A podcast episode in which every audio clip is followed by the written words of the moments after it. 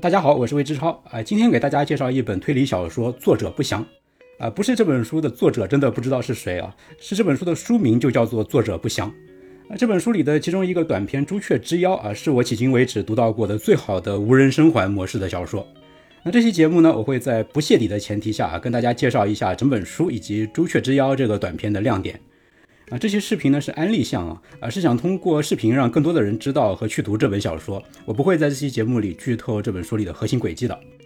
啊，先说一下作者不详这本书的总体评价啊，我把这本书的基本信息啊，作者总评分，翻译得分和阅读门槛这几项指标都打在了屏幕上，大家可以先看一眼，我一项一项来说。作者不详啊，这本书的作者啊，好拗口，是大名鼎鼎的日本小说家三津田信三。呃，这已经是三津田老师第二次出现在这个频道里了。他就是我们以前介绍过的《快怪奇镜演奇物语》那本小说的作者之一。呃，三津田信三呢，既创作推理小说，也创作恐怖小说。而这本作者不详呢，是他把这两大类型融为一体的一次尝试。呃，读书的过程可以说是一边受惊吓，一边破案子，双倍刺激，双份快乐。作者不详呢，是三津田比较早期的作品，他后来把这种推理和恐怖跨界融合的风格给发扬光大了，呃，创造出了他的代表作《刀城炎耶》系列。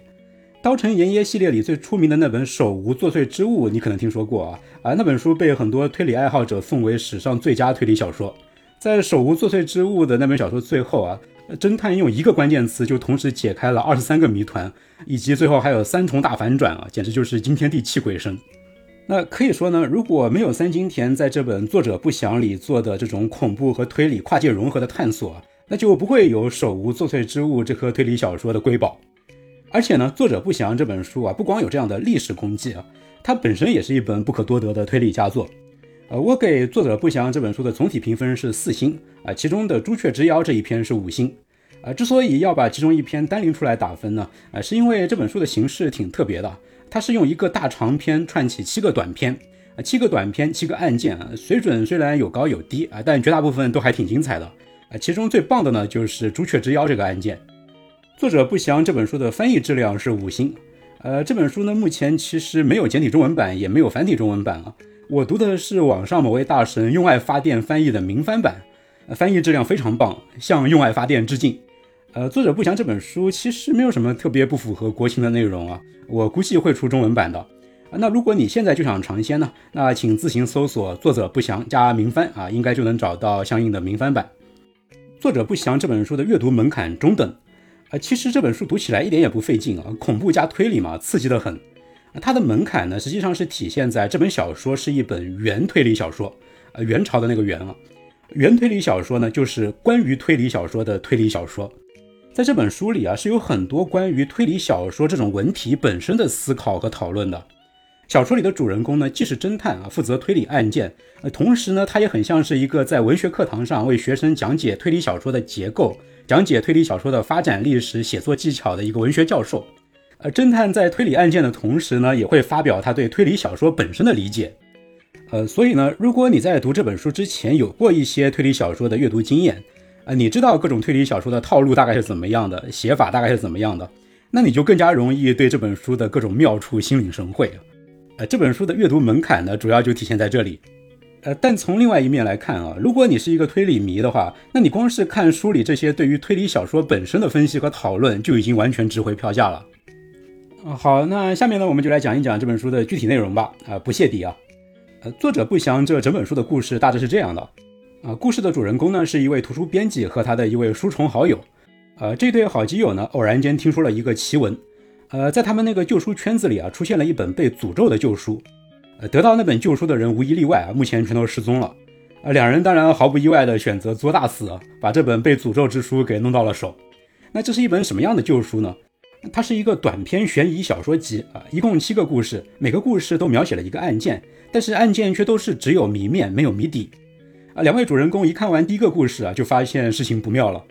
第一个故事呢是发生在一个被浓雾笼罩的森林里的，结果他俩就发现书里的浓雾居然侵入到了现实。啊，他俩所处的那个现实世界中啊，居然就出现了只有他俩能够看得见的浓雾，而且雾气是越来越浓。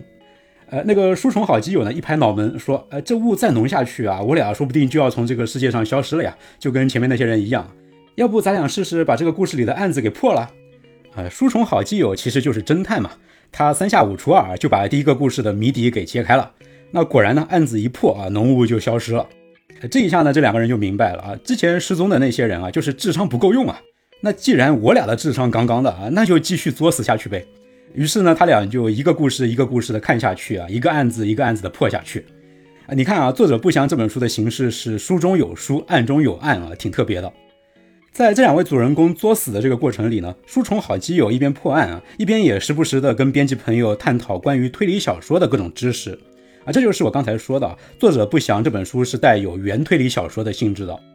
而且其实啊，主人公聊那么多关于推理小说的知识啊，也不只是为了炫技而已啊，因为这些讨论跟案件本身其实是联系在一起的。那比如说呢，七个案件里边，其中有一个案件叫做为娱乐而杀人，那个案子的三位嫌疑人啊，正好就是喜欢三种推理小说类型的推理爱好者。于是呢，对那个案件的侦破本身就要利用到对推理小说类型的理解。用关于推理小说的知识来做推理啊，这种设定也蛮有意思的。那最后呢，我们再来说说书里的最佳篇章《朱雀之妖》。呃，这个案件呢，讲的是一群中学生跑到一个山间别墅去度假。呃，不过呢，那不是一场愉快的旅行啊。故事的主视角是来自于其中的一位女生，她在学校里啊是被霸凌的对象，带头霸凌她的呢就是那间别墅的主人，她的一个同学啊，一个性格非常恶劣的千金小姐。在度假的过程里呢，千金小姐还是带着其他人一直霸凌女主。呃，到了这个与世隔绝的别墅之后呢，杀人案开始一件件发生啊，同学们被一个一个的谋杀。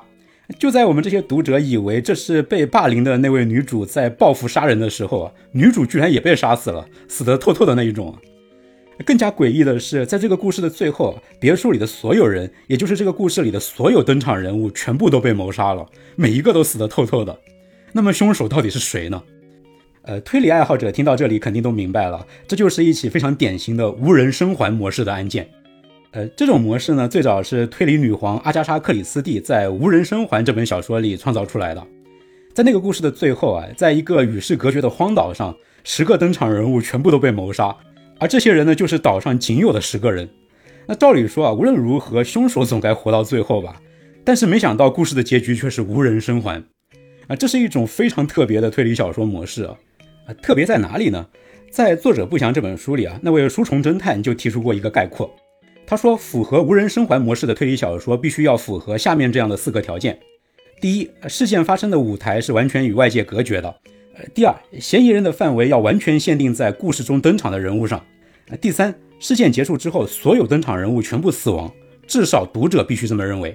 第四，这些所有死掉的登场人物中没有能够成为犯人的人，至少读者必须这么认为。其实呢，刚才的第一二这两条啊，概括出的是推理小说的另外一种经典模式——暴风雪山庄模式。暴风雪山庄模式呢，就是登场人物都集中在一个被暴风雪封闭了外界通路的孤立空间里，命案在整个与世隔绝的环境里发生啊，因此呢，凶手一定就是藏在那个山庄里的那些登场人物里。而无人生还模式呢，是在暴风雪山庄模式基础上的一种另类升级。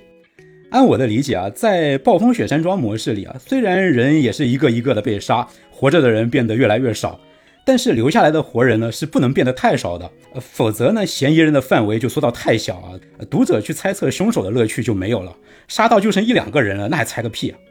而且呢，作者往往还要想尽办法让剩下来的那些人看起来不可能犯案，有的有不在场证明，有的不可能进入密室，等等等等。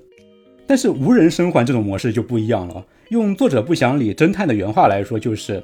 在无人生还模式里啊，登场人物确实也是在减少，但是却没有密室和不在场证明之类令犯人隐藏的要素。相反，密室和不在场证明都是可以被瓦解的，唯独死亡不能被瓦解。本应成为嫌疑犯的人物，却接二连三地得到了死亡这一牢不可破的不在场证明。这是两个设定之间最大的差别。也就是说呢，无人生还这种模式啊，是把本来被锁定是凶手的人一个一个用他们自己的死亡给排除掉了。最后读者居然发现根本就没有人可能犯案。思索这其中的矛盾出在哪里，是无人生还模式带给读者的巨大阅读乐趣，也是考验作者轨迹设计功底的关键所在。比如说，在无人生还模式的小说里啊，有一种很常见的轨迹，就是凶手杀完其他所有人之后自杀啊，但是他把自己的自杀给伪装成了他杀。而且他会用一些时间轨迹来混淆自己的死亡时间，啊，这样一来呢，就把自己的凶手身份给隐藏起来了。很多推理小说老粉一看到无人生还模式啊，就会去推测到底是哪个受害者有可能用什么样的一个手法来伪装他自己的自杀。啊，我这里呢不剧透《朱雀之妖》这个故事里的轨迹是不是也是采用了类似的思路。我只能说，三津田信三在这个故事里设计了一个极其高明的手法来隐藏故事里的凶手。这个手法是严丝合缝地嵌入到故事的几个关键设定中的。至少在我的阅读经验中啊，这是我读到过的无人生还模式里最最高明的障眼法。直到这个故事谜底揭晓的时候啊，读者才会恍然大悟，真凶至始至终其实一直都在读者眼前晃荡，但是我们居然就是意识不到他的身份。啊，不过我说过不能够泄底啊。所以最多也只能够说到这儿了，请原谅我的戛然而止。作者不详这本书呢，到这儿也就介绍的差不多了。希望简中版早早面世。我是魏之超，我会在这个频道里持续输出我的三大爱好：心理学、电影和读书。如果你喜欢我的节目，请关注、点赞、收藏和评论。我们下期节目再见。